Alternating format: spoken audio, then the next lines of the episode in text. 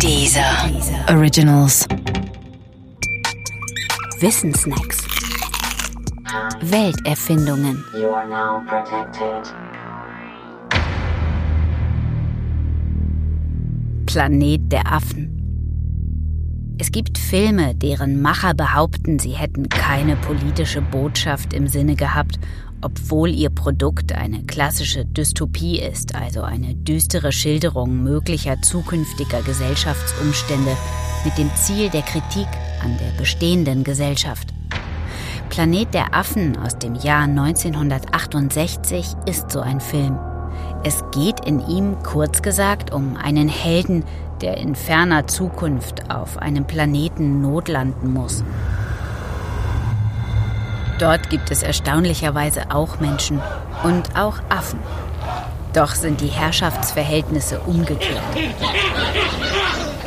Das meint, die Herrschenden, die Bestimmenden und auch die mächtigen Lebewesen dort sind nicht die Menschen, sondern die Affen und die von ihnen unterdrückten Lebewesen sind die Menschen.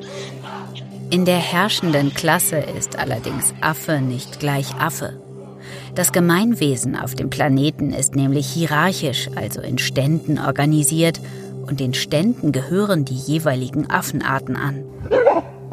So sind die Gorillas die Arbeiter und Soldaten, die Schimpansen sind Wissenschaftler und die Orang-Utans sind die politischen Führer, Richter und auch die Wächter des Glaubens. Untereinander sind sich die Stände nicht grün.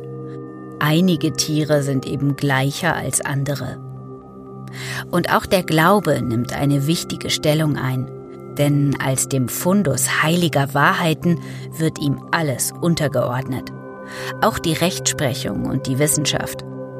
Dorthin also verschlägt es den Helden des Films und er wird vom Beginn seiner Notlandung an gejagt, gedemütigt und eingesperrt.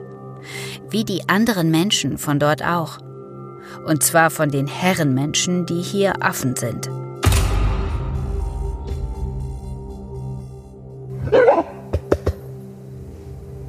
Um sich die Gesellschaftskritik in diesem Film zu vergegenwärtigen, ist ein Blick auf sein Erscheinungsdatum nützlich.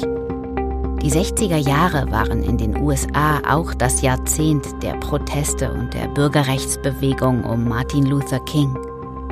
King wurde 1967 erschossen. Martin Luther King war der Leuchtturm einer Schar von Menschen, die dagegen aufbegehrten, von anderen befehligt, drangsaliert und malträtiert zu werden, nur weil die der Ansicht waren, selbst etwas Höheres zu sein und über die anderen gebieten zu dürfen. Und das alles nur wegen der Farbe der Haut.